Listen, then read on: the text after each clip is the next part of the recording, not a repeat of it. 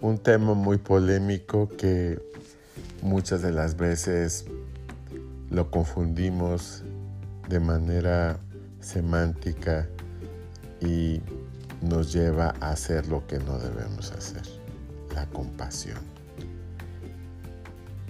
Esta palabra nos lleva a ver a los demás con tristeza, con dolor, y no nos lleva a reflexionar que la compasión es la forma en cómo nosotros debemos de caminar en la vida todos los días.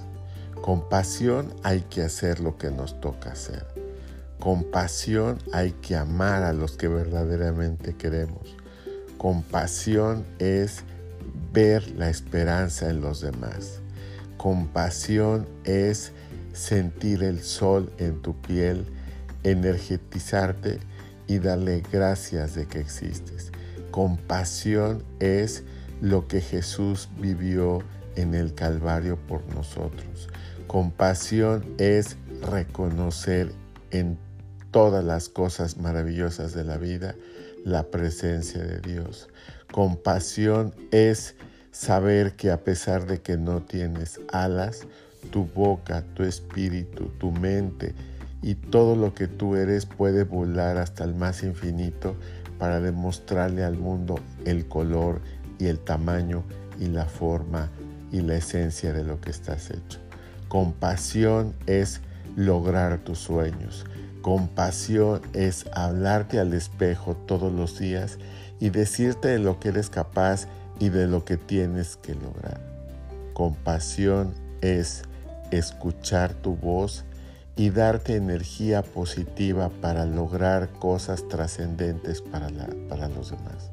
Compasión es ofertar todo lo que tú puedes hacer y todo lo que tú tienes a los demás para que ellos logren sus propios objetivos a pesar de que no reconozcan tu trabajo. La compasión no es ver al pobre y decir pobrecito. La compasión no es condolernos de los niños que no tienen papá. La compasión no es ver cómo nos hacemos viejos y muchas veces la vida, las circunstancias o tu propia actitud te lleva a pedir una moneda para poder alimentarte. Esa no es la compasión. Elige cuál de las dos es la que tú quieres vivir de ahora en adelante y aplícate compasión para lograr lo que realmente quieres ser de manera auténtica, original y única.